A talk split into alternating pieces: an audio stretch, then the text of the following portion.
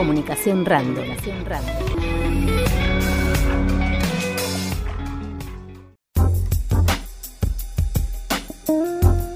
Continuamos con más información en Comunicación Random. Vamos a hablar del resultado de los controles vehiculares durante el fin de semana. Nuestro compañero Nahuel Céspedes estuvo hablando con Martín Trevino, el subsecretario de Tránsito y Transporte de la municipalidad, porque bueno, estuvieron llevando adelante controles vehiculares, como les comentaba, los días 13, 14 y 15 de agosto. Algunos resultados. Vehículos retenidos 26. Alcoholemias positivas 21. Falta de documentación 5. Otras infracciones 6.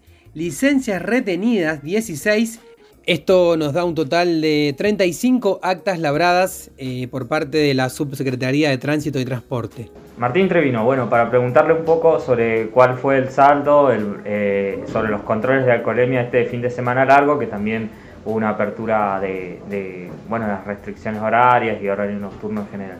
Tal cual, y además una gran afluencia turística, gracias a Dios. Buenos días y buenas tardes a la audiencia a ustedes.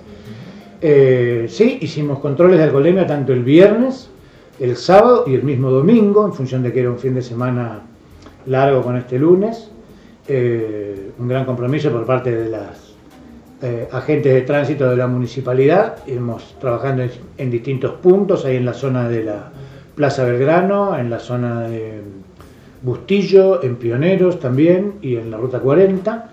En total, tengo el machete acá para no equivocarme, prácticamente estuvimos con 26 autos retenidos, 21 eh, alcoholemias positivas, lamentablemente, 5 faltas de documentación y 16 licencias retenidas. Ese es el saldo de un fin de semana largo, en donde, mm, si bien había turistas, la mayoría fueron eh, locales, digamos, ¿no?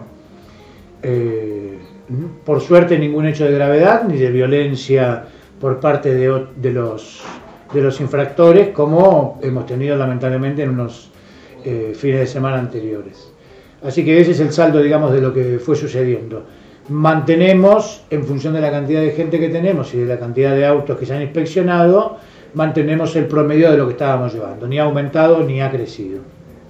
Esto siempre eh, con respecto a las multas por circular fuera de horario también ¿Eso tienen algún no, en el tema eh, de las, de la, del registro, digamos, de circular fuera del horario, no es competencia de la autoridad municipal controlar ese tipo de cosas. Eso es un decreto nacional, así que son las fuerzas federales las que se ocupan y la Policía de Río Negro delegada en esas funciones por las fuerzas federales en función de poder tener un poder de fiscalización un poquito más amplio. Los inspectores municipales no fiscalizan el tema de los horarios de restricción, sino que solamente eh, ahí sí prestamos apoyatura, como la policía de Río Negro nos presta apoyatura a nosotros cuando hacemos controles de alcoholemia, nosotros ahí eh, prestamos apoyatura a la policía o a las fuerzas federales cuando en esos controles que se realizan puede haber situaciones de alcoholemia tanto en accidentes o tanto en controles específicos que hacen de documentación o de por qué se está circulando a una hora indebida, ¿no? Mm, Trino, hay una, hay una cosa que pasó que con respecto a... Hay muchos locales comerciales que pretenden, digamos, mejorar su ingreso en, en ese afán de mejorar su ingreso producto de la crisis y demás de la pandemia. Eh, llevaron por delante, digamos, eh, cierto, ocuparon ciertos espacios de la vía pública eh, y hay casos particulares, ¿no? De ese tema. Sí, sí, sí, en esto tenemos que ser cuidadosos. Eh, nosotros entendemos la parte de la ansiedad que pueden tener los comerciantes, sobre todo en esta primavera que estamos teniendo del renacimiento comercial gracias a la cantidad de actividades que se van abriendo y del, del turismo que ha llegado, pero sí tenemos que ser muy estrictos en que no se puede invadir la vía pública, ni se puede tomar la vía pública que está frente a mi local como propia. Entonces, hemos tenido que ir a notificar a distintos comercios que han tomado como propios el frente de su local y en algunos casos hasta poniendo tambores o conos para interrumpir el, tránsito o el estacionamiento liberado que pueden tener.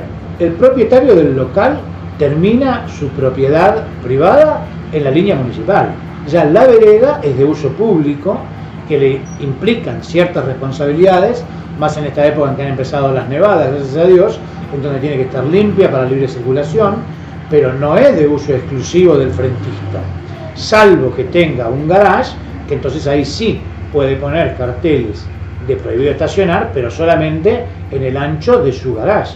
No quiere decir que toda la vereda sea de uso exclusivo. Cuando necesitan un uso exclusivo, ahí hay que elevar una nota a la Subsecretaría de Tránsito y Transporte y se cobra por el servicio de esa carga y descarga o de ese estacionamiento exclusivo, llegado el momento que se autorice y averiguando cuáles son las razones para las cuales se solicita este estacionamiento exclusivo.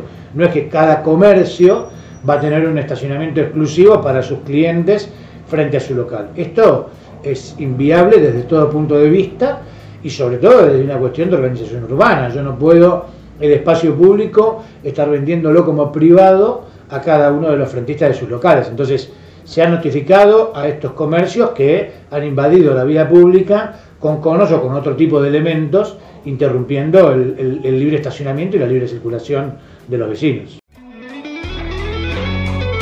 Una mirada informativa desde el oeste.